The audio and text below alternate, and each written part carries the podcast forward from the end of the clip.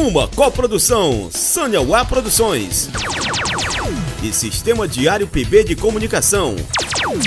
Apresenta Noar, programa Rifando a Bola. Aqui tem tudo que o povo gosta. Resenha, futebol, palpite e aposta. Apresentação de João Jales e comentário de Diogo Coelho. Rifando a Bola.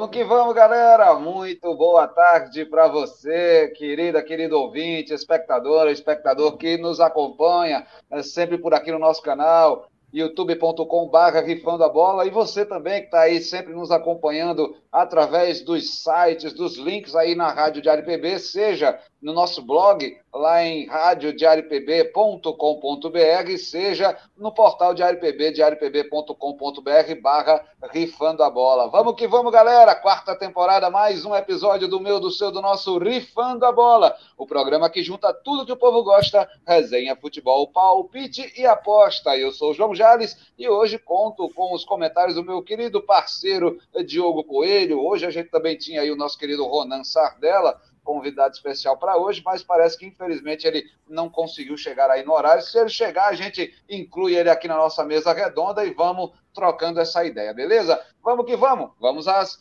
nossas considerações iniciais. Bom dia, boa tarde, boa noite, Diogão.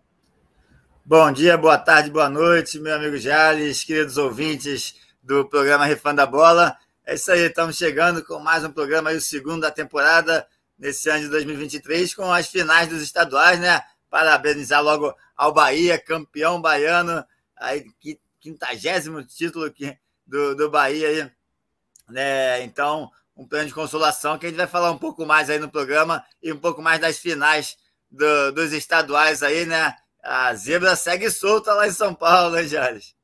É, e a gente tinha inclusive comentado isso né, na semana passada, a possibilidade de zebra aí. Vamos logo ao que interessa, então vamos começar logo falando desses nossos destaques aí, o nosso highlight, porque ponto alto aí dessa semana foram justamente essas, essas finais aí dos estaduais, destaque, logicamente, para a nossa dobradinha aí, né, Campeonato Paraibano, Campeonato Carioca, não tem como a gente deixar é, de fora o Campeonato Paulista, grande surpresa aí do Água Santa, e o Bahia, que foi o primeiro campeão estadual de 2023, aí conquistando o quinquagésimo título, vamos falar um pouquinho deles, né? Vamos começar pelo Campeonato Paraibano. Olha, uh, o 13 venceu o Souza por 2 a 1 o jogo foi bem complicado, você acompanhou a transmissão, a narração ao vivo aqui com a gente, né?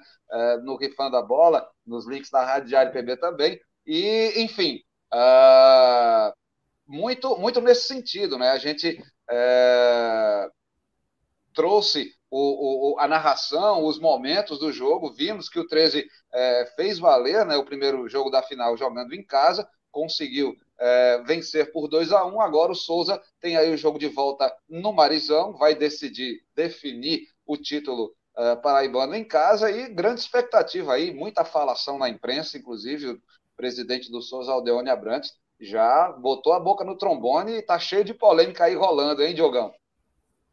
É, polêmica é o que não falta no futebol, né? E, mas, o, mas o 13, ao meu ver, fez um jogo melhor ali no, contra, contra o Souza nesse, esse primeiro jogo, né, com, com o apoio da sua torcida. A gente já comentou essa questão de torcida única, que eu acho absurdo, mas deixando isso um pouco de lado, o, o 13 fez, fez um jogo melhor, chegou com mais vontade e acho que, que mereceu essa, essa vitória aí nesse primeiro jogo, levando a vantagem para o segundo jogo. Mas vamos ver, né? O Souza tem, tem a melhor campanha do, do, do, do estadual e acredito que pode reverter essa, essa situação, mas o o 13 tem mais camisa, né, Gélis? É, tem isso, né? O 13 tem mais títulos estaduais, né? O Souza tem dois títulos, o 13 já tem aí, já está próximo dos 20, né? Enfim, é, é esse o cenário do futebol paraibano, o técnico é, do, do Souza, né? O, o Marcelinho Potiguar diz que vai, vai fazer pressão, né? Vai fazer valer aí o, o, o direito de decidir o título estadual em casa, vai para cima do 13, né? O presidente Aldeone Abrante, aí nas redes sociais, na imprensa esportiva, sobretudo, falou também bastante sobre isso, criticou a arbitragem do primeiro jogo, falou também de complô, de, de manipulação, enfim, todo o clima que envolve uma final de campeonato estadual, puro suco do futebol brasileiro aí, a gente tem essa decisão do Campeonato Paraibano. E vamos ver né, o que é que acontece. Próximo sábado, às quatro e meia da tarde, a gente está aqui no canal Rifando da Bola e quem sabe também ao vivo na Rádio Diário PB, trazendo o segundo jogo, a decisão dessa final do Campeonato Paraibano, Souza e 13, direto do Estádio Marizão. Diogão, Campeonato Carioca, Fla-Flu, tá feliz da vida, né? 2 a 0 Ayrton Lucas jogou pra caramba. O lateral esquerdo do Mengão fez uma ótima partida. E o Flu, o que é que vai fazer nesse jogo de volta, Diogo? É, vamos ver, vai ter que jogar bastante aí para reverter essa situação, né? Vai ter que jogar muito. O Flamengo conseguiu fazer uma grande partida, fazia tempo que o Flamengo fazia um grande jogo assim, né? Jogou bem contra o Vasco, mas acho que dessa vez foi o foi uma partida melhor. O primeiro tempo, o Fluminense começou até melhor. Acho que os 30 minutos do primeiro tempo, para mim, o Fluminense estava melhor, estava dominando o jogo, mas depois o Flamengo conseguiu se acertar em campo, fez o primeiro gol e aí dominou de vez a partida. O Fluminense não teve mais muitas chances. Acho que é uma escalação polêmica do Vitor Pereira, para variar, né? Mais uma escalação polêmica do Vitor Pereira, deixando o Everton Ribeiro e o, o Gabigol no banco. Mas no final das contas deu certo. Acho que o Matheus França, apesar entrou, não, não, não, decepcionou, mas também não fez uma grande partida. É, uma final, é garoto ainda, é, mas ele fez uma ótima partida contra o Vasco quando entrou no segundo tempo. Mas agora, dessa vez contra o Fluminense, acho que ele não fez grande partida. E o Fluminense fez um bom jogo, mas também não, não, não fez uma, é, um ótimo jogo como tinha feito ali contra o Volta Redonda, outros jogos do Fluminense que a gente pôde acompanhar nesse, nesse estadual. Mas é isso, tá tudo em aberto ainda, né? Nada definido, mas o Flamengo conseguiu uma, uma grande vantagem aí para o segundo jogo. E acredito que se, se o Vitor Pereira não inventar muito, o Flamengo leva esse título, hein, gente? Olha, sinceramente, eu fiquei de bobeira, viu, cara? Com a atuação do Ayrton Lucas e a lei do ex, né, cara? Mais uma vez aí, a lei do, a lei do ex aí a favor do Flamengo, sempre é, buscando aí os talentos dos outros clubes, trazendo para o seu time principal e eles aí acabam fazendo gols nos seus antigos clubes, como foi o caso do Ayrton Lucas e do Pedro, né? Ayrton Lucas e Pedro jogaram pelo Fluminense, e aí o Ayrton Lucas fez um gol, deu assistência para o Pedro fazer o segundo. A lei do ex atuou forte no jogo de ida aí do Fla-Flu nessa decisão do Cariocão 2023, hein, Diogo? É, o Pedro já é normal, né? O Ayrton Lucas que foi uma surpresa o gol dele ali, apesar de estava merecendo, a gente já na transmissão, antes do. Antes tava, quando estava 0x0, a gente já vinha falando do Ayrton Lucas que estava jogando muito e, e, só foi melhorando conforme o jogo foi, foi passando. E o Pedro, né, é, independente se é ex ou não é ex, ele está fazendo gol, né? Ele está aí com média de um gol por partida nesse ano de 2023, está fazendo gol e não, não, não deve parar tão cedo aí de, de marcar gols. O Pedro tem tudo fazer um grande ano pelo Flamengo e promete aí o, o, o queixada, o a, a artilheiro reverência do Flamengo aí promete esse ano, hein?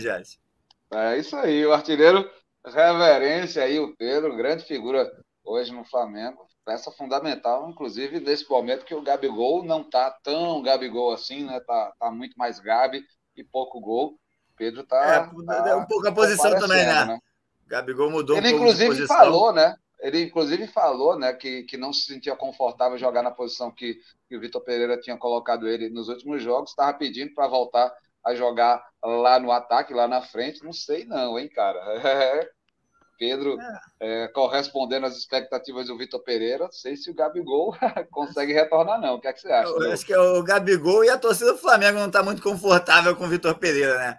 O, o, o, Dorival colocou o Gabigol um pouco mais atrás também, na, numa posição mais de meio, meio ofensivo ali pela ponta. E o Gabigol até estava se dando bem por ali.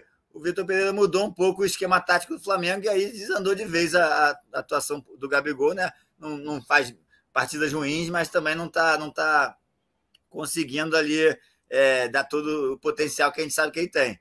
Mas vamos ver, vamos ver se, se as coisas começam a se acertar agora, se o Flamengo conquistar esse título, as coisas podem começar a caminhar melhor aí pro, do lado rubro-negro.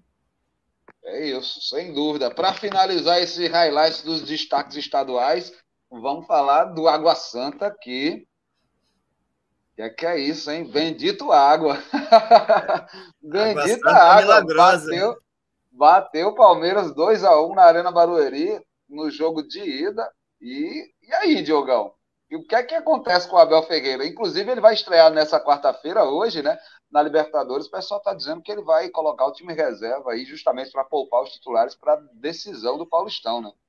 Eu achei que ia ser o contrário, ia poupar os titulares na, na, na decisão, mas pelo jeito ele está preocupado, né? Está preocupado. Sabe, já, eu vi a declaração dele falando que agora ou ganha o título ou vai ou passa vergonha, né?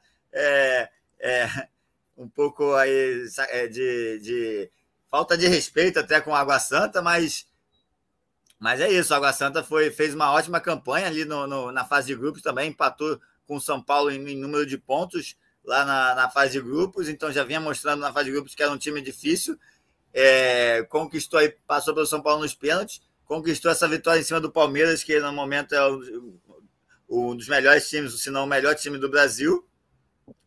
E é isso, é, é água, água milagrosa já, já está virando água milagrosa. É Santa milagrosa essa água da, da, da Água Santa aí. E vamos ver. Eu estou torcendo para a Água Santa conquistar esse título primeiro. É a primeira vez que chega na final, né? E quem sabe é já conquista logo o primeiro título, fazendo história. É, mas é, vamos, vamos ver, vamos ver como é, que, como é que o Palmeiras se comporta no segundo jogo, né? Porque é aquilo, o Fluminense também perdeu por 2 a 1 na semifinal o jogo contra o Volta Redonda, que vinha fazendo também uma ótima campanha aqui no, no, no Carioca do Rio de Janeiro. Perdeu o primeiro jogo por 2 a 1 no segundo foi lá e fez logo 7 a 0 Então é bom, o Água Santa também não pode, pode tem que tem que se defender muito bem ali, porque o Palmeiras vai com tudo para cima e ainda, ainda se fosse para apostar, ainda aposto no título do Palmeiras, mesmo com essa derrota no primeiro jogo, Jade. É isso, eu, eu também, assim, eu acho que o Palmeiras tem plenas condições de dar a volta a... por cima e resolver, né? Mas o Água Santa já queimou nossa língua aqui, né? Porque a gente, no, na temporada, no, no, programa passado, a gente já falou, não, a Água Santa já fez demais, já chegou ali na sua primeira... Olha, olha fale por você, fale por você, porque eu estava aqui secando o Palmeiras e acreditava na Água Santa. Como ainda acredito, não muito, não muito, não muito. Eu não acredito muito na Água Santa, não, mas eu acredito. É. Não acredito. Já, já fez 2 a 1 um no primeiro jogo, que é que não pode surpreender de novo, né? Vamos ver se esse raio cai duas vezes no mesmo lugar aí. E por falar em raio, né? O esquadrão de aço reluzente aí. É, bicho, Bahia, primeiro campeão estadual do ano quinquagésimo título do esquadrão tricolor de aço, em cima do Jacuipense, né? Do, do, enfim, uh, e jogo de camaradas, no sentido de que a, a própria diretoria do, do, do, Jacuipense, depois da final, né, depois que o Bahia se sagrou campeão, a diretoria do, do, do, do Jacuipense foi lá e e desejou felicidades, é, é, é, parabenizou a equipe do Bahia pela conquista do título, enfim, toda aquela coisa, é, aquele, aquele protocolo, vamos dizer assim, né, do, do, do esporte, do bom esporte, do esporte, enfim, é, do fair play, vamos, vamos dizer assim, né? É isso, né? Bahia, 50 títulos, vamos ver aí se o esquadrão vem do jeito que a gente está imaginando, né, Diogo? É, como tem que ser, né? O fair play esportivo tem que ser assim. É, parabenizar o Jacuipense pelo fair play e o Bahia também pelo título. Um título que é um pouco de consolação, né? De consolação, porque o Bahia vem fazendo, não, não vem fazendo um grande primeiro, primeiro período aí de, de 2023. É, foi muito mal na Copa Nordeste, eliminado já. E... Uma das piores campanhas, vale, vale é. lembrar, uma das piores campanhas do Bahia nas participações que o clube teve na Copa do Nordeste. É, e o Campeonato Baiano não está muito, muito complicado de se vencer, pelo que a gente está vendo ali. O Bahia conseguiu pelo menos, mas também não, não, não é fácil e conseguiu pelo menos essa vitória, um prêmio de consolação nesse, nesse início de 2023 do Bahia. Acho que é importante para a equipe baiana aí para ver se dá um, uma, uma animada aí na, nos jogadores para essa sequência do, da temporada, porque o Bahia fez uma campanha muito ruim na Copa do Nordeste, mas que bom que venceu aí, parabenizar, mais um Bahia, é isso aí. E vamos ver, vamos ver se o Bahia consegue se acertar agora depois desse título. É, daqui a pouquinho a gente vai falar, inclusive, da SAF do Bahia aí e tal, que é muito do reflexo dessa organização do clube nesse primeiro semestre de 2023, né? Vamos sair um pouco do futebol uh, estadual, vamos para as disputas regionais, porque tem também final na Copa do Nordeste e final da Copa Verde, né? Na Copa do Nordeste, a final ficou entre Esporte e Ceará. Esporte Recife e Ceará decidem um título da Lampions League e já na Copa Verde, quem vai decidir aí o título dessa edição é o Goiás e o Paysandu. O Paysandu venceu o Remo no Clássico Paraense, no Repá, e o Goiás acabou passando por cima do Cuiabá, chegando também nessa final da Copa Verde. Então é isso, né? No Nordestão a gente tem Esporte Recife e Ceará. Na Copa Verde nós temos Cuiabá e Paysandu. Aliás, Goiás e Paysandu, Goiás. perdão. É isso. E aí, eu, eu achava que era o Cuiabá, eu achava que seria o Cuiabá, mas o, o Goiás fez valer o mando de campo ali, né? Jogou, jogou para cima, foi para cima do Cuiabá. Cuiabá teve um jogador expulso, ainda estava empatando a partida, mas depois teve o jogador expulso, complicou de vez a vida do Cuiabá ali no, no, no jogo de volta. É... E aí o Goiás foi para cima, conseguiu o primeiro, depois fez o segundo gol e se, classifica, se classificou direto né, para a final. É, assim como o Paysandu. O Paysandu venceu o Remo, né, na, perdeu o primeiro jogo, venceu o segundo e nos pênaltis conseguiu levar aí para cima do Remo no, no repá. Dramático, né? É, um jogo mais um, um jogo dramático, como, como sempre é, né? Esse repá sempre são os grandes jogos aí, esse clássico aí sempre promete fortes emoções. E mais uma vez foi assim. Dessa vez o Paysandu conseguiu se classificar e agora aí promete mais uma, uma final aí, é, uma grande final que temos aí na, na Copa Verde do Goiás com o Paysandu. Eu, eu aposto no Goiás aí nessa, nessa, nessa final. O Goiás tem, tem mais time aí. Mas vamos ver, né? O Paysandu tá aí sempre surpreendendo também. O Paysandu, como foi na, na temporada passada, bateu o Vila Nova ali no, no último minuto, depois nos pênaltis. Então, o Paysandu também tem, tem camisa, tem história, e é bom o Goiás se cuidar, é, tomar cuidado aí com o Paysandu, mas se fosse para apostar, eu apostaria no, no Goiás. É, são dois gigantes, né? O gigante da Amazônia enfrentando o gigante do Cerrado, né? Não vai ser brincadeira, não. Essa final da Copa Verde, realmente, Goiás e Paysandu é tirar o fôlego, assim como também Esporte e Ceará. Né? O Ceará despachou Fortaleza no Clássico Rei, o Esporte venceu o ABC, o ABC que vinha aí é, num ótimo momento, né? Inclusive desclassificou o Vasco na Copa do Brasil, mas aí acabou sucumbindo para o Leão Pernambucano, perdeu para a equipe do Esporte Recife, agora o título está aí entre essas duas equipes. Curioso que Esporte Ceará na Série B do Campeonato Brasileiro, né? E deixou para trás aí o Fortaleza, né? Que está aí na Série A, deixou para trás o Bahia, como a gente já tinha falado, fez uma péssima campanha nessa temporada da Copa do Nordeste. E chegam aí nesse momento de reconstrução das equipes. Né? O Ceará é, é, vem muito bem também, né? Está é, também aí na reta final do, do, do Campeonato Cearense, está também disputando o título com Fortaleza.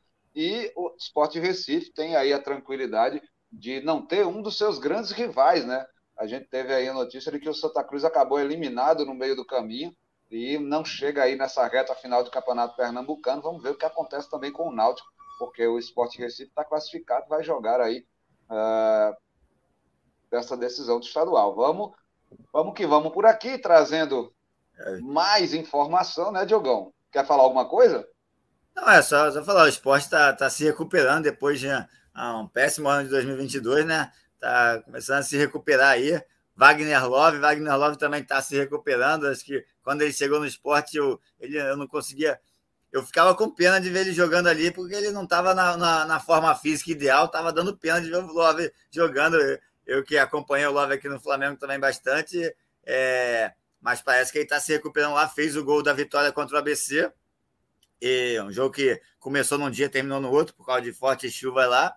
E parabenizar o esporte. E o Ceará, que, que também vem batendo Fortaleza todo jogo, né? Perdeu agora na, na final de semana passado pela primeira vez no, no, no ano, perdeu né? Fortaleza. Né? É, mas vinha ganhando todos os jogos e foi teve mais vontade ali, mais garra, conseguiu se classificar em cima do Fortaleza. Então vamos ter uma grande final também entre Ceará e Esporte Recife. Aí, então, para você, querido, querido ouvinte, esses nossos comentários aí sobre as finais da Copa do Nordeste e da Copa Verde. Vamos falar de futebol feminino, Diogão, porque o Brasileirão Feminino segue, né? Sexta rodada aconteceu, a gente inclusive transmitiu o duelo rubro-negro aqui, né, no nosso canal Rifando a Bola. Trouxemos aí o confronto entre Flamengo e Atlético Paranaense, foi transmitido na última sexta-feira, lá no Luso Brasileiro, na Ilha do Governador. E o Flamengo venceu um jogo nervoso, suado, difícil, complicado. Venceu por 1 a 0 a equipe do Atlético Paranaense, conquistou três pontos e importante, né? Porque se mantém ali na parte de cima da tabela, brigando pela liderança da competição. Vamos falar um pouco mais desses resultados. Se você tiver alguma coisa por aí já anotada, Diogão, pode mandar aqui para nós. Ah, um pouco dessa vitória do Flamengo, né? Vitória no finalzinho. Gol da, da Solly James, Solly James, a grande artilheira aí contratada pelo Flamengo no ano passado, tá, tá fazendo valer aí essa contratação, né? Conquistou aí no final mais esses três pontos do Flamengo, três pontos importantes. O Flamengo segue bem aí na, na classificação. E se no masculino o Ceará tá, tá, tá indo bem ali, no feminino tá dando pena, hein? Tá dando pena do Ceará. Dessa vez, o, é, quem é, deu a goleada no Ceará foi o Palmeiras. Uma grande goleada, 11 a 0.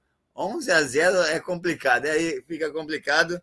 E aí Ceará e Real Ariquime estão disputando aí para ver quem vai tomar mais gols nesse campeonato.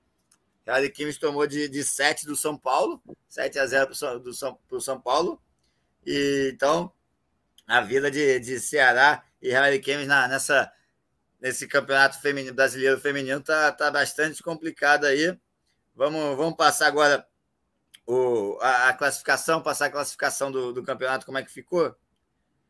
É, o Corinthians segue líder aí com 16 pontos, apesar do empate.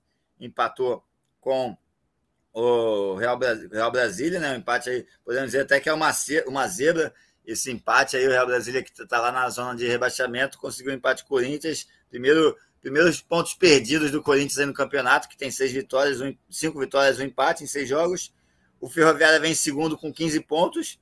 Flamengo agora em terceiro com 15 pontos, chegando aí perto da liderança do Flamengo com essa vitória. Palmeiras segue em quarto com 14.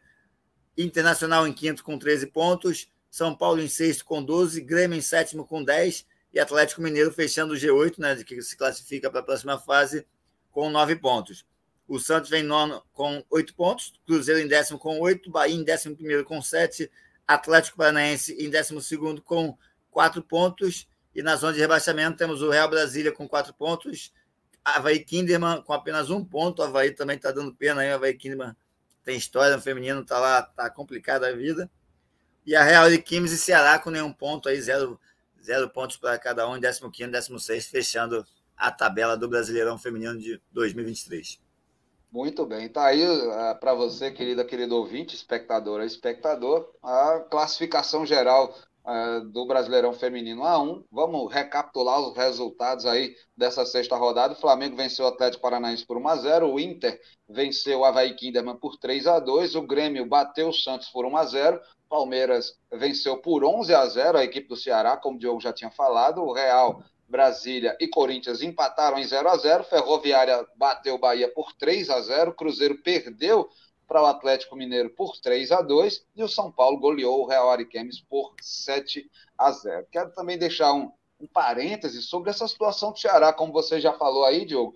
É complicado esse momento do Ceará, porque a, a equipe feminina do Ceará que está jogando esse Brasileirão A1 é a equipe junior, é a equipe sub-20, sub-19, né? É, das meninas do Ceará. Por quê? Porque o time principal foi dispensado ano passado. Uh, o time principal foi dispensado ano passado, no momento que o Ceará, o time masculino, acabou sendo rebaixado para a Série B do Brasileirão masculino. E aí uh, a, a, quem pagou a, CBF, a conta foi feminina. Quem pagou a conta foi o feminino. Por quê? Porque a CBF obriga que os times que estão na primeira divisão do Campeonato Brasileiro mantenham equipes profissionais de futebol feminino. Como o Ceará não está na Série A, ele não precisa, não é obrigado não é obrigatório a equipe dele ser formada por jogadoras profissionais. Então ele foi, pegou a base feminina e inscreveu as jogadoras nesse Brasileirão. Por isso, então, que as garotas uh, do Ceará estão aí na última posição, sofrendo goleada atrás de goleada, porque estão jogando com mulheres, né? São, são mulheres já crescidas, né?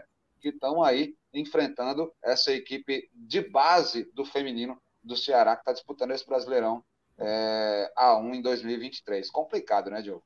É absurdo, absurdo essa atitude do, é, do Ceará, né? Não manter aí, é, porque mostra que só está fazendo, só tem o feminino por obrigação, e não por, porque realmente quer ter um, um time de futebol feminino. E está pagando a conta agora para as meninas, né? Que estão aqui, que ali deviam estar tá na base é, é, evoluindo para chegar no futebol, para chegar no profissional bem, estão ali tomando, virando saco de pancada no profissional, que é, é uma injustiça com elas, né? E a, a diretoria do Ceará tem que ser responsabilizada por tudo isso que está acontecendo no futebol feminino.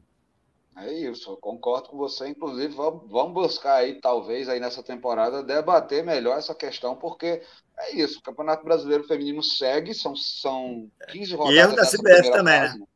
Acho que é um erro da CBF, também. também de não poder. Tem que ser. Quem está na série C, A, C, B e A, acho que tem que, tem que ter. Tem que ser obrigado. Talvez B e A, tudo bem, mas na B e na A tem que, tem que ser obrigado, a meu ver.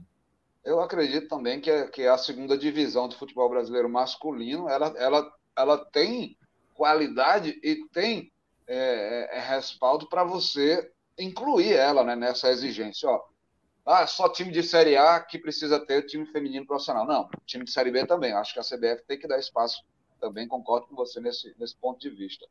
Continuando no futebol feminino, Diogão, vamos falar da finalíssima feminina, porque depois dos argentinos terem ganho lá a masculina, né, contra a Itália, agora é a nossa vez de jogar a feminina contra a Inglaterra. A seleção brasileira feminina vai disputar a finalíssima do feminino contra a seleção inglesa que foi campeã da Euro, né? Nós fomos campeãs uh, da Copa América. E aí a gente tem essa expectativa amanhã, né, dia 6 de abril, às 15h45, horário de Brasília, as duas seleções entram no gramado de Wembley para disputar essa finalíssima. Jogão, hein, Diogo? É, jogaço, jogaço aí para a gente acompanhar amanhã. Finalíssima, jogo super importante, ao meu ver, para a seleção brasileira, né? A Marta está voltando, é um bom, uma boa notícia aí para o Brasil. E a Copa do Mundo vem aí, né? A Copa do Mundo tá, tá batendo a porta já. É, então, esse jogo, acho que é um jogo que a gente vai, vai ver um pouco como é que está a seleção brasileira para esse, esse início de Copa do Mundo. Um, um, um, teste muito importante aí que vai ser muito bom para a seleção. É, perdendo ou ganhando, acho que vai ser bom. Vamos torcer para que a gente vença. Se vencer, melhor ainda, que a gente vai chegar com moral para a Copa. E, mas é um, é um grande teste aí para a Pia e para a seleção brasileira para a gente ver como é que, como é que vai, vai se comportar, que é, um, é uma, uma grande seleção europeia, difícil de ser batida, e acredito que a gente tem condições de, de vencer, então vamos torcer para que dê tudo certo e a gente entre, chegue nessa Copa aí já com o título de, da, dessa finalíssima, né? Para chegar com moral na Copa do Mundo, né, Jorge? Ah, sem dúvida, né? Grande expectativa para isso. E vamos ver aí, do dedos cruzados, a mulherada vai fazer bonito nessa finalíssima. Vamos que vamos. Que agora, meu amigo, minha amiga querida, querido ouvinte, espectadora, espectador, agora é a hora do meu, do seu, do nosso fofoca de gandula. Vamos trazer aqui o nosso debate extracampo para dentro da nossa bancada. Vamos conversar aí com o Diogo Coelho. O tema de hoje é SAF. SAF, Sociedade Anônima do futebol. Diogão, SAF-se quem puder. Vamos fazer um breve balanço aí das SAFs brasileiras em 2023, né? porque tem informação nova chegando. Uh, ontem, o América de Natal, é regada. Vamos começar pela Série D para falar de SAF. O América de Natal está na Série D. Ontem anunciou que entrou na onda da SAF, vendeu parte aí é, é, uma porcentagem do, do clube nesse esquema da SAF para um grupo que já dirige outra equipe no futebol brasileiro, né? É, os investidores do Azures acabaram comprando aí também uma parcela do América de Natal, vão investir na equipe e é mais um clube que entra aí na onda das sociedades anônimas do futebol é, no futebol brasileiro. Além disso, a gente tem notícia também recente de clube da Série A. Nos últimos dias, a imprensa esportiva europeia noticiou a contratação que foi, no mínimo, curiosa, né? porque é, Paulo Pesolano, Paulo Pesolano, vamos falar de Paulo Pesolano, ele mesmo, o ex-técnico do Cruzeiro, foi demitido aí por maus resultados no começo da temporada de 2023, depois de ter conquistado a Série B ano passado, garantido o acesso, o retorno do Cruzeiro para a Série A do Brasileirão. Ele começou mal esse ano, né? acabou sendo demitido ainda na disputa do Campeonato Mineiro, uh, mas ele acabou sendo contratado pelo Real Valladolid da Espanha. E é uma equipe, vamos dizer assim, de meio de tabela, né, da, da segunda página da tabela do, do, Campeonato Espanhol, vamos dizer assim, e, curiosamente ou não, possui o mesmo proprietário do Cruzeiro, né? O Valladolid e o Cruzeiro são propriedade do Ronaldo Fenômeno, do Ronaldo Nazário. Uh, enfim, esse é apenas um dos cenários da SAF do futebol brasileiro. Né? Após essa nova legislação, alguns clubes resolveram aderir a essas chamadas sociedades anônimas de futebol. Além do Cruzeiro, acho que a gente precisa também falar de Bahia, Botafogo e Vasco, que são grandes clubes que estão na Série A desse ano e aderiram à Sociedade Anônima do Futebol. Em diferentes momentos, eles apresentam problemas e geram frustração nas suas torcidas. Né? O Bahia foi adquirido pelo Grupo City apesar do prestígio do conglomerado esportivo, o Esquadrão fez uma das suas piores campanhas na Copa do Nordeste em 2023. A gente já tinha falado isso no começo do programa. É, o Campeonato Baiano foi um prêmio de consolação, né, como o próprio Diogo já tinha é, é, é destacado, né, depois de, um, de, uma campanha pífia na, na, Copa do Nordeste, a pior defesa da competição o Bahia teve né, na fase classificatória. Então é, é, é incrível isso, né?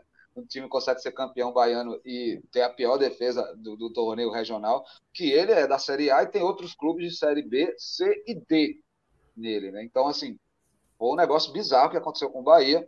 Uh, vale lembrar também que nesse drama, toda essa crise que passou o clube, essas dificuldades da Copa do Nordeste, uh, torcedores, mais ou menos dois meses atrás, tiveram torcedores que foram até o aeroporto intimidar os jogadores do Bahia, cobrar os jogadores do Bahia quando eles estavam desembarcando depois de um dos jogos da Copa do Nordeste.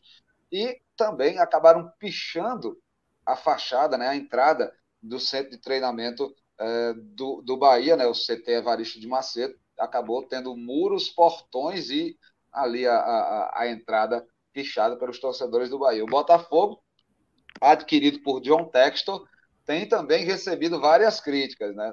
uh, sobretudo os influenciadores que torcem para o, o, glorioso. Né? A gente já viu aí é, o próprio Pedro Certeza, né? Pô, tá de brincadeira, John Texas tá depenando o Botafogo, todo jogador diferenciado que aparece no clube, ele, ele manda para fora, ele, ele negocia com o Crystal Palace, negocia com o Lyon, seja lá quem for. O caso do Jefinho é um caso emblemático nessa SAF do Botafogo, né?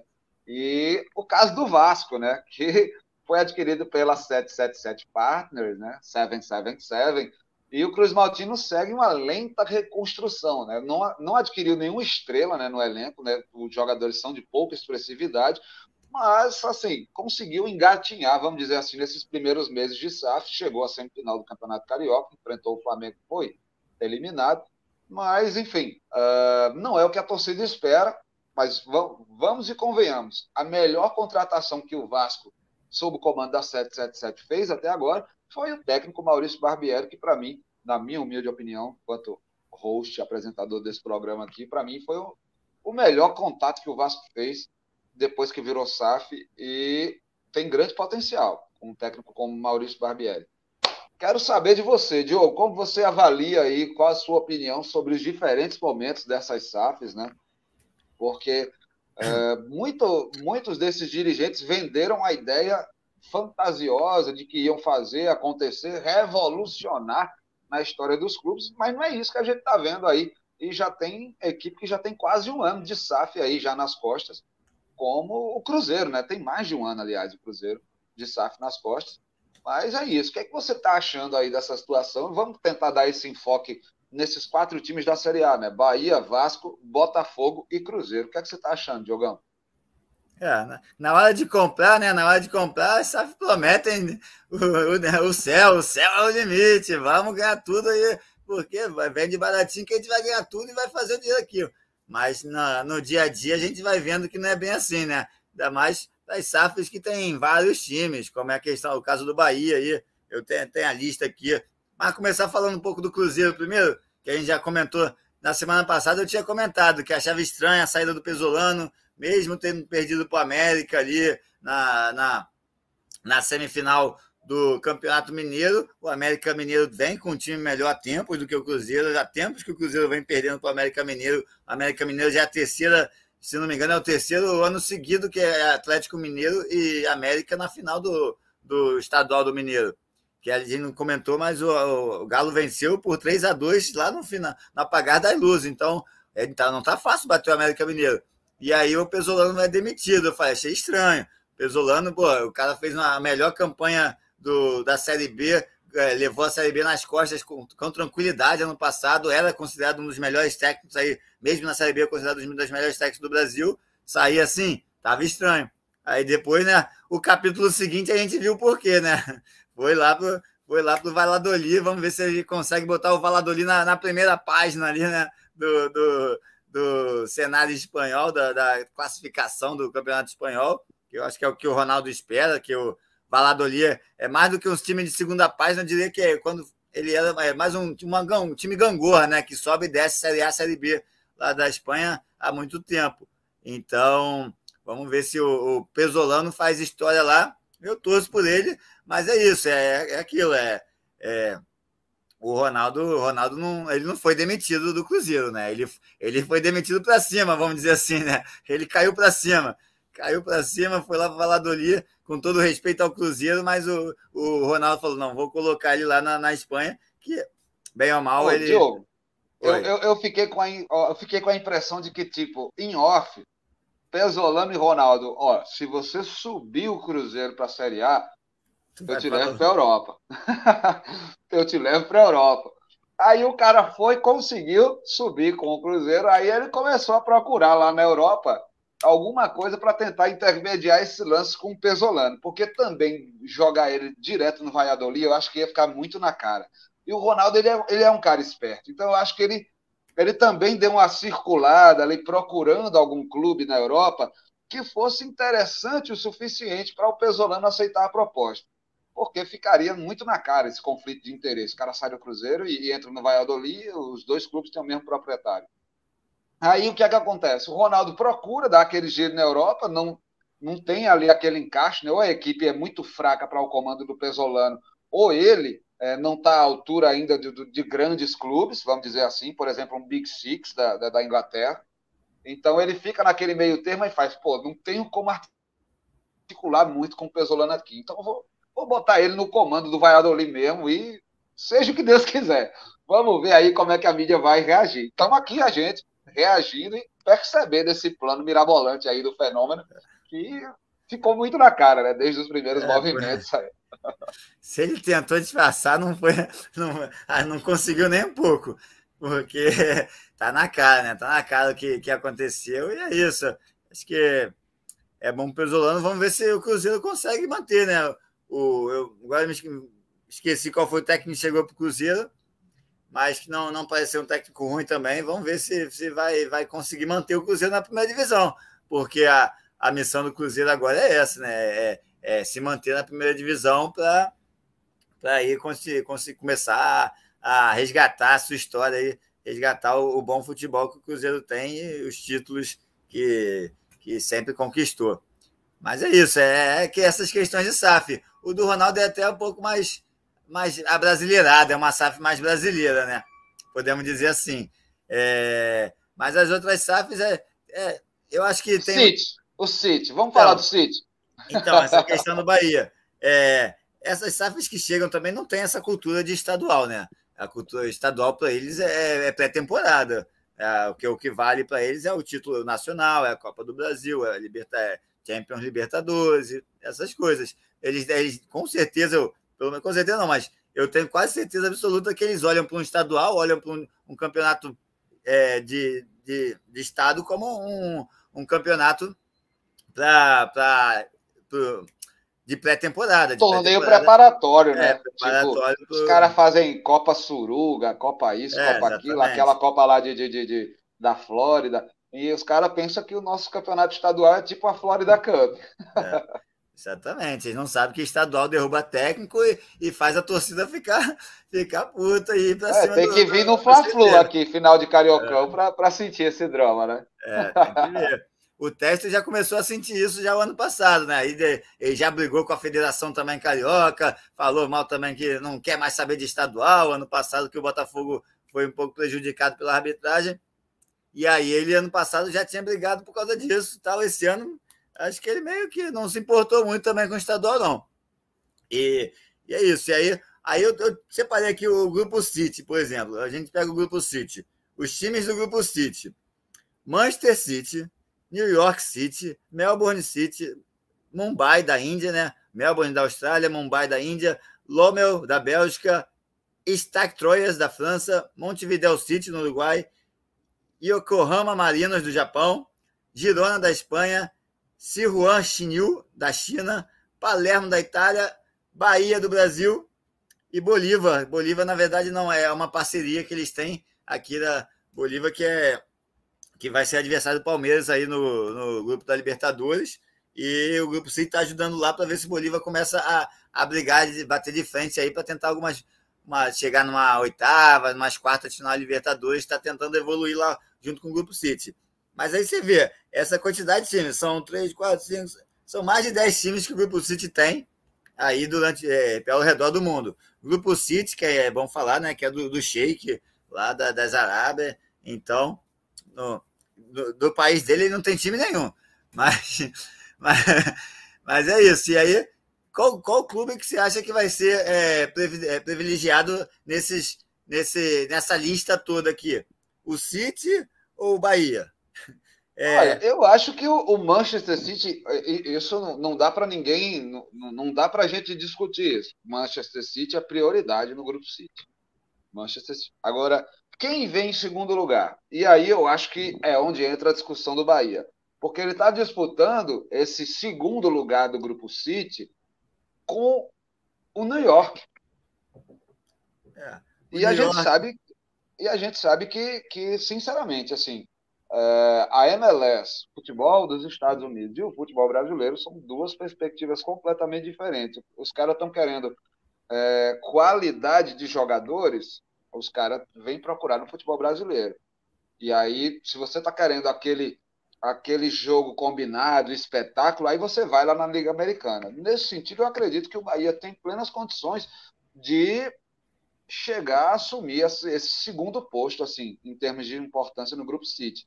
Agora, para isso, o Bahia também precisa mostrar serviço aqui né, na temporada, precisa se dar bem no Brasileirão, precisa terminar e pelo menos é, com uma vaga na Sul-Americana. Eu acredito que se o Bahia não conseguir sequer uma vaga na Sul-Americana, aí fica difícil a gente pensar em estabelecer prioridades no Grupo City colocar o Bahia abaixo apenas do Manchester. Então, pelo menos é esse o meu ponto de vista. Eu não sei ah, você. Ainda, coloca, ainda colocaria mais um time aí nessa briga também. O New York tem um Palermo na Itália também, que é um clube ali de meio de tabela também no, no campeonato italiano, que eu acho que é, os clubes europeus, é, europeus é, talvez deem mais lucro do que o, aqui no Brasil. Então, é, o Grupo City é, um, é, é uma empresa que visa lucro também a, a, acima de tudo. Então, acho que o Palermo, o Palermo também esteja nessa briga aí, dessa, dessa segunda prateleira do, dos times do Grupo City. Eu acho que o Bahia ainda está nessa briga, ainda está embaixo dessa briga. Acho que o New York City, por ser ali americano e tal, e o Palermo, que são times que já estão há mais tempo também no Grupo City, acho que estão um pouco acima. E o Bahia vai ter que, vai ter que brigar para. Para sentar pra na janela. É, para sentar na janela, porque vai, vai sofrer um pouquinho. E o City também vai, vai sofrer a pressão da, da torcida, se é que eles se importam muito com isso, né? Ele, o Sheik lá vai falar: se virem aí, o Sheik não vai estar tá nem vendo a, a, a torcida do Bahia lá pichando CT. Não, é Cadu Santoro, o homem do Grupo City aí responsável é, por essa, essa, essa interlocução né, entre City e Bahia, é o Cadu Santoro. Ele é o diretor de futebol do Bahia, que foi indicado pelo Grupo City nesse processo da SAF, e ele já foi cobrado, né, várias vezes, aí os caras, a torcida do Bahia já pichou o nome dele em vários muros aí em Salvador, na porta do CT Evaristo Macedo, Cadu Santoro não, não tá em bons lençóis com a torcida tricolor, não. É Eu fico imaginando a conversa dele. Ele vai falar, ele vai falar com, com o presidente, ô Sheik, E aí, eu mesmo, se vira, se vira aí, quero saber não. Tá com se vira o Cadu Santoro, coitado. Não deve ser fácil, né? é. né? É uma situação complicada aí, mas o, é, é o início, é o início da SAF do Bahia também, né? Tem as SAFs que estão mais tempo aí, como a do Botafogo, que tá que já, já o teste começou. Diogo, Diogo, peraí, peraí. Botafogo, a gente tem Crystal Palace, Lyon, e aí? O Botafogo nesse meio também. Como é que ele é. vira prioridade? Ainda tem um RWD Molenbeek da Bélgica, né? São os três, são os quatro clubes do, do Testo. E é isso. E a gente, pelo que a gente vê lá do Lyon, a torcida do Lyon está reclamando todo ano, a torcida do Lyon faz protesto contra o Testo. O Crystal Palace também. E o Botafogo não está sendo diferente, mas eu, eu ainda acredito no Testo. acredito no Testo. o Botafogo tem, tem essa questão de estar tá vendo o Jefinho, como foi o atacante do ano passado também, né? O tanque, o tudo. Eu acho que isso, isso, é um, isso não pode acontecer. O Botafogo tem que manter os bons jogadores e, e aí no final da temporada, se for o caso, vende. Mas no meio da temporada eu acho absurdo. O Botafogo tinha tudo para até estar na Libertadores desse ano, se não fosse a venda do atacante ano passado. Estava indo bem, tinha ganho do Flamengo, estava tava com e a torcida do Botafogo aí estava virando ídolo até na torcida do Botafogo, apesar do pouco tempo que estava. E aí sai assim, eu acho é muito é muito feio e tá, para mim até um pouco antiético ali do John Testo. Mas aconteceu. É, mas é, tem, tem um lado bom. Eu tava, conversei com um botafoguense essa, esse final de semana agora. Ele falou, eu falei, pô, o que está acontecendo? Eu já cheguei para reclamar do teste. Ele falou, não, não, quando tá, tá, tá, tá, tem coisas boas também, tem coisas boas também. Botafogo manteve a base. Parece que há 20 anos que o Botafogo não mantinha a base aí de, de uma temporada para outra. Então, é, tem, tem, tem Botafoguense vendo coisa boa aí no teste. Vamos ver, vamos ver como é que vai, vai seguir o teste. Para mim, é, para mim da, das safras que tem aí, acho que o teste ainda, ainda, ainda dou um voto de confiança mais, mais para o teste do que do, do, do City. O City já é um, um conglomerado maior, mais complicado do Bahia. E a 777 também, né? A 777 tem, tem aí o. Pegou agora o Melbourne Victor, da Austrália. É, já tem o Genoa da Itália, o Standard Liège da Bélgica, o Red Star da França, o Sevilha da Espanha. Já está aumentando, já está mais de cinco clubes aí, 777 também, que para mim é das Curioso, dessas, né? Dessas Curioso quatro pra... SAF que estão escritas aqui embaixo, Bahia, Botafogo, Cruzeiro e Vasco, para mim das quatro a 777 é mais, é, para mim é mais complicada, acho que o Vasco tem que se cuidar nisso aí. Não, e, e, e, e vale também a gente, a gente prestar atenção no seguinte: a 777 parece que está perseguindo o Grupo City. O Grupo City compra um clube no é. país, a 777 aparece lá e compra também. tipo, uh, o Melbourne Victory é uma prova disso. Né? É. A, gente, a gente tinha um Melbourne City, do Grupo seja... City, um Melbourne Victory. Aí os caras vêm, depois que o Grupo City compra o Bahia, os caras da 777 já estavam aqui em paralelo, articulando também a do Vasco. Então, tipo, aonde, aonde aparece o Grupo City, aparece 777 também. Talvez então, seja Nova Era. o olho. É, não, talvez, talvez seja a nova era do futebol, né? As rivalidades não vão ser mais entre clubes, e sim entre SAFs. Vão ser as entre rivalidades. Conglomerados, né? Conglomerados de SAF pelo mundo. Aí né, rivalidades começam a surgir aí das SAFs. Eu espero que não, não, não, não seja assim. Espero que seja só uma, uma coincidência aí, né? Da, da, da 777 pegando o Melbourne Victor também. Mas é, é de se acompanhar e eu não gosto nem um pouco de, dessa, dessas histórias de SAF aí com vários clubes pelo mundo. Acho que tem que, tem que a FIFA talvez vai chegar uma hora que vai ter que dar um, botar uma, uma regra mais pesada aí para as SAFs. É, se quiserem ter clubes, é, tem que, acho que a FIFA vai, vai ter que começar a ficar em cima e talvez colocar uma lei de cada SAF só pode ter três clubes no mundo, alguma coisa desse tipo, porque senão vai ficar não vai ficar legal aí acho que começa a ficar um pouco até antiético. É, e, não sei, mas acho que a FIFA vai ter que, vai ter que agir em breve nessa questão das SAFs. É verdade, eu também acho que vai, vai chegar um momento que ela vai ter que regulamentar isso aí, definir algumas regras, porque a coisa está muito bagunçada é. mesmo. Já teve a questão do, do RB, né? Lá na, na Champions League. O RB não pode ter, não pode ter o clube com o mesmo nome aí na, disputando a mesma competição. Aí o RB virou, virou Red. Não sei, eles mudaram o nome do Rosenborg mas... Sports. É, Rosenborg. Na, na, o Leipzig é Rosenborg Sports, é um negócio bem alemão. Os caras é. deram aquela alemanizada no, no, no, e deixaram só a sigla ali, né? O RB, ah. para deixar ali mensagem subliminar. Mas o, o, Red Bull Salzburg se chama Red Bull Salzburg. É, é, é, lá foi o jeitinho brasileiro com o sotaque alemão. boa, Diogão, boa. Cara, olha, eu, eu tô achando essa SAF do Vasco, para mim, a SAF do Vasco é a que menos tá tá aparecendo, sabe? Porque eu estou vendo muita movimentação de Bahia. O Texto é um showman, ele gosta de aparecer no gramado do Engenhão, é, soltar fogos, balançar o bandeirão conta do Botafogo. bem, né? Conta bem. É, conta bem. Ele gosta, ele gosta também de, de, de, dessas aparições. O Cadu Santoro é uma figura que aparece nos espaços do Bahia, vamos dizer assim. Então, é, os representantes das SAFs ou os proprietários das SAFs têm aparecido bastante no Bahia, no Botafogo e no Cruzeiro. Agora, a 777 no Vasco, ela não tem essa mesma presença. Não sei se você percebe isso da mesma maneira que eu. É. E isso está me deixando preocupado. Como é que o Vasco tem trabalhado isso? Existe uma figura de ligação ou os caras ligam para o escritório? E aí é, é aquela entidade, o escritório da 777. Será que está tendo esse, esse, esse, esse diálogo nesse sentido assim com o Vasco?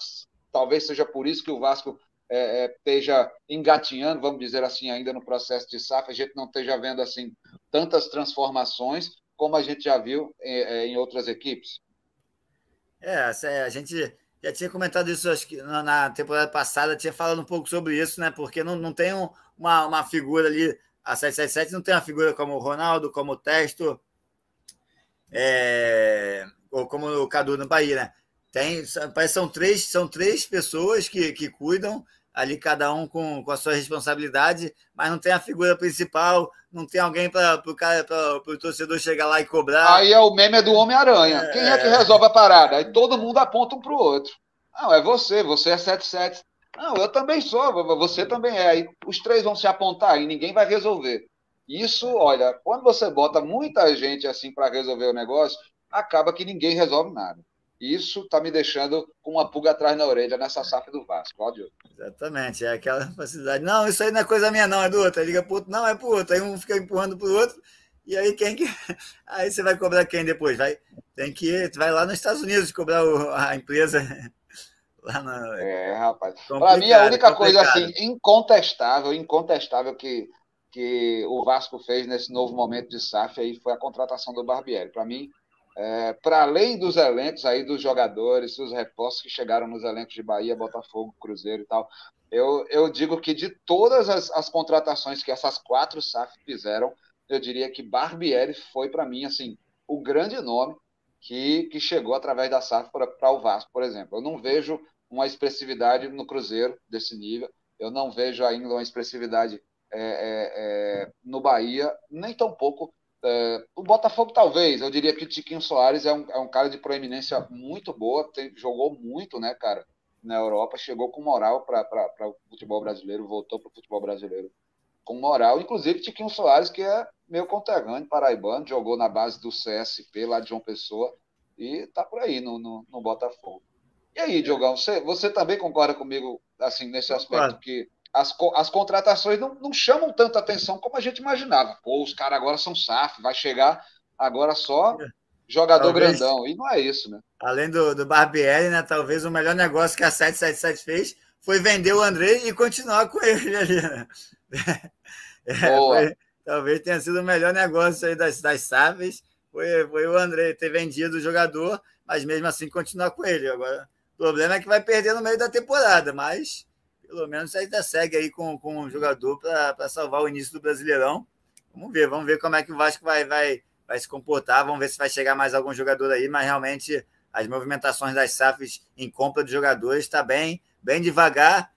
É, é, natural, né? As SAFs não, não, não, não faz média, mídia, média para sua torcida, não tá nem. Eles, eles vão ver o que, o que é bem, bem como uma empresa mesmo, né? E capitalista, o que for, for valer a pena, depois de muita análise, vai dar lucro, não vai dar lucro, é, independente se o jogador é bom ou não dentro de campo, é, vai, pensa muito mais no lucro do que no, na, na qualidade ali do jogador, o que, é que vai acontecer dentro de campo, ao meu ver.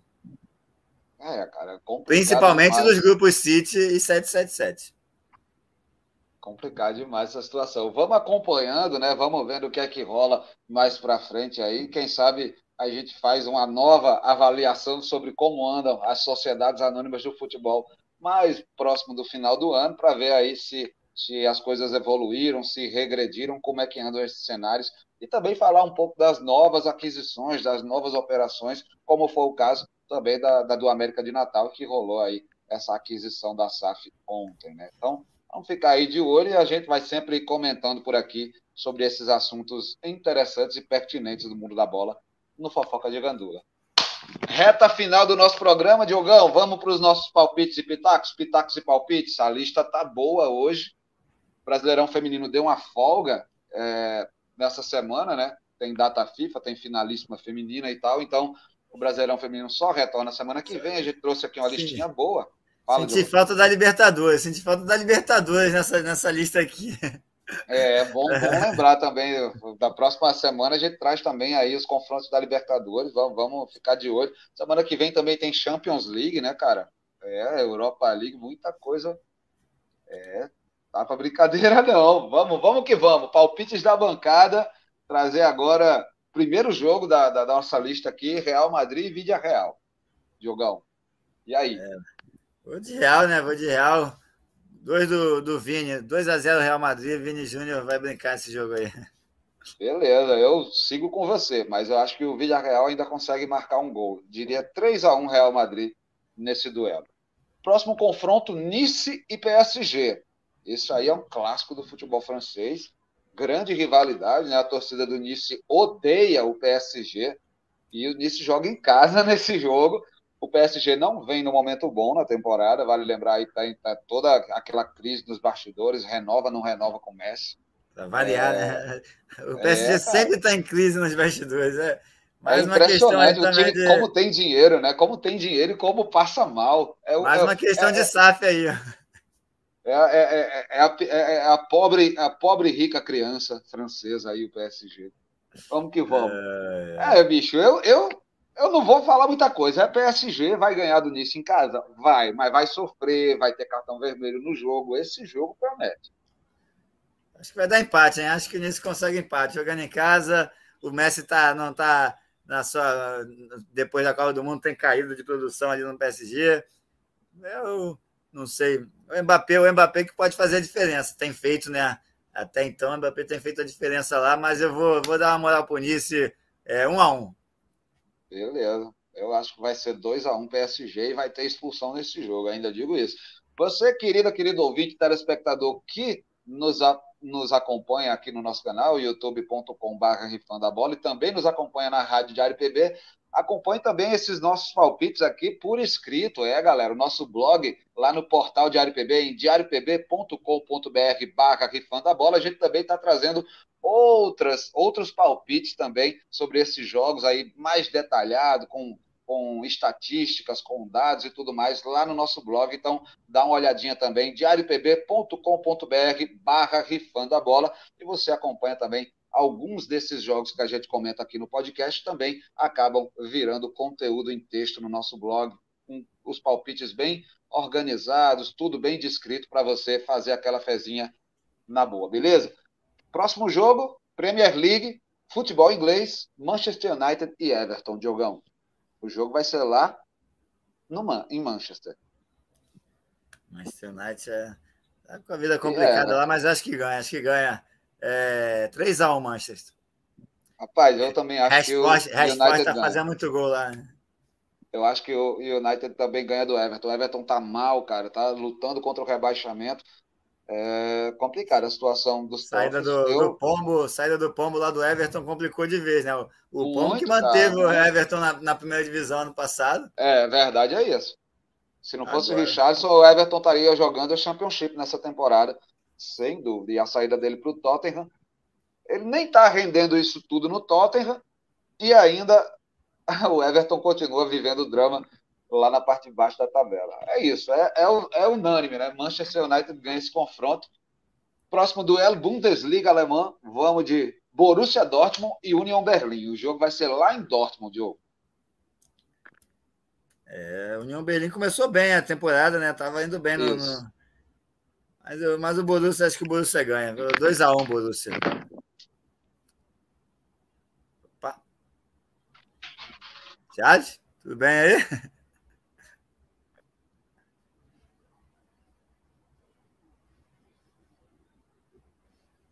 Acho que tivemos um probleminha com o Jales ali, caiu pelo jeito, caiu as coisas ali.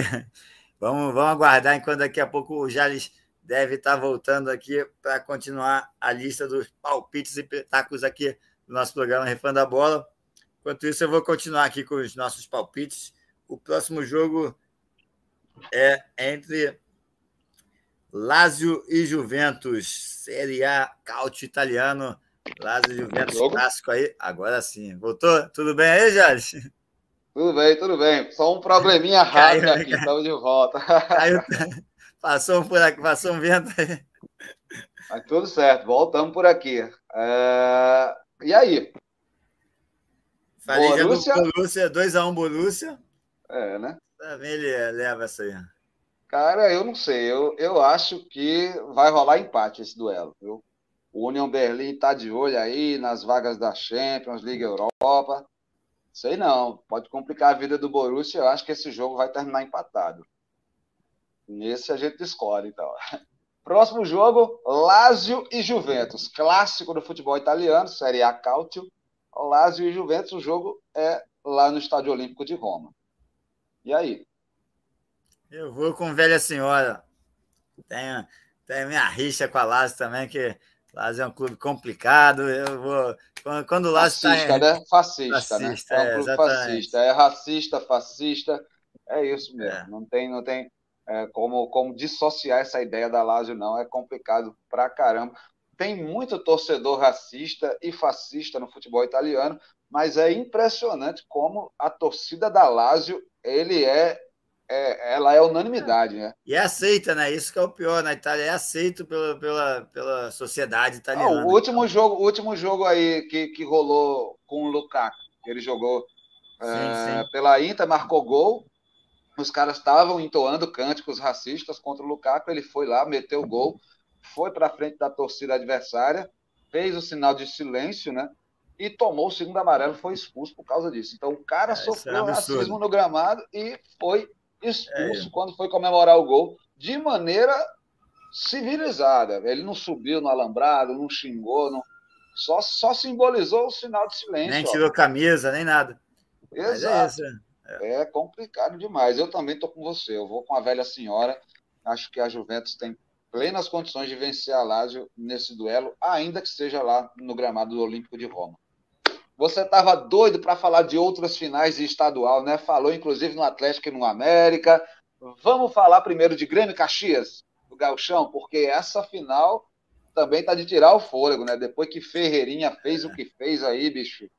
Você soube da história do Ferreirinha? Que ele publicou nas redes sociais o print de uma aposta. Cara, aonde está a assessoria desse cara? Ele apostou no Grêmio, final do Campeonato ah. Gaúcho, Grêmio e Caxias ele apostou no Grêmio. Mas, cara, é norma da FIFA. Nenhum jogador em atividade, nenhum profissional do futebol em atividade pode se envolver com aposta esportiva. Ele não só se envolveu, como printou, ele produziu prova contra ele mesmo, né? Foi lá, printou a aposta e tal, não sei o quê. Estão tentando reverter essa situação. O jogador é multado, o jogador pode ser banido durante três anos do esporte. Então, assim, é uma situação complicadíssima que o Ferreirinha se envolveu na bobeira, por falta de assessoria, falta de orientação, enfim. Mas é isso, é erro crasso. E agora a gente está aqui dando risada, porque quem vai falar desse palpite de Grêmio Caxias agora é a gente. E aí? Tu acha que o Grêmio se consagra campeão gaúcho mais uma vez ou o Caxias pode surpreender na arena? É, já surpreendeu fora aí, né? Empatou, já surpreendeu o Inter. Quem sabe, quem sabe? Eu vou torcer pro Caxias, vou torcer pro Caxias. Gosto bastante do time Caxias lá do Sul. E, eu acho que pode ir para os pênaltis. Se empatar de novo é pênalti, correto? Isso aí, Olha, mas não acho... sei, não sei o regulamento do Campeonato Gaúcho, não. Eu acho que, isso é, é, acho que o novo empate é pênalti, como foi com o Inter, como foi com o Internacional. Então acho que vai para os pênaltis de novo e o Caxias vence nos pênaltis aí, com o Soares ah. perdendo pênalti. Nossa senhora, pois eu já acho que Soares vai fazer o gol do título gaúcho. O Grêmio ganha essa final, Soares faz o gol do título, Shaw e benção. É, é... Discordamos veementemente dois, aí, né? Dois roteiros de filme aqui, dois roteiros de filme para o início do brasileiro do Grêmio. Soares vilão ou Soares herói? Você é. decide, torcedor. Qual roteiro você prefere? Atlético e América. E aí, Diogão, depois do 3 a 2 de tirar o fôlego no jogo de ida, tu acha que o América reverte? É, eu acho que ficou complicado para o América. E aquele o empate ali, o, o Hulk perdeu o pênalti, né? E aí foi se, foi se livrar ali da, das cobranças e no final do jogo conseguiu fazer o gol da vitória. E aí acho que complicou para o América, mas tudo é possível. É, mas eu acho que está difícil. Vou, acho que vai ser um empate é, dessa vez no Mineirão. O Galo vai jogar com cautela e acho que vai ser 0 a 0 Eu acho que vai ser empate. Também concordo com você. Esse jogo tá com cara de empate e o 3 a 2 do jogo de ida vai fazer a diferença. O Atlético vai ser campeão mineiro por conta do placar que fez no primeiro jogo, porque esse segundo tá com cara, tá cheirando a empate. Próximo duelo, voltamos para a Europa, Campeonato Francês, Ligue 1, Nantes versus Mônaco. E aí, Diogão? Esse confronto vai ser em Nantes. É, em Nantes, mas eu vou de empate, vou na segurança do empate. Não, não sei, não tenho muita ideia como é que as equipes estão lá. A verdade é essa. É, e o Nantes é uma boa equipe, mas eu vou na segurança do empate, um a um, tranquilo, calmo e sereno. Palpite bom seu. Eu também vou de empate, porque as duas equipes não estão vivendo seus melhores momentos na temporada francesa. O Mônaco é um time que tem peso na camisa, então por conta disso eu acredito que ele pode dar trabalho para o Nantes. Por isso que eu vou aí é, palpitar empate, assim como você, Diogão. Nantes e Mônaco, igualdade no placar. Último jogo da nossa lista, Premier League, jogão. Liverpool e Arsenal. E aí, Diogo? Liverpool e Arsenal, esse jogo vai ser lá em Liverpool. É, em Liverpool, né? Mas o Arsenal vem muito bem, vem aí brigando pelo título. É, Jesus voltou.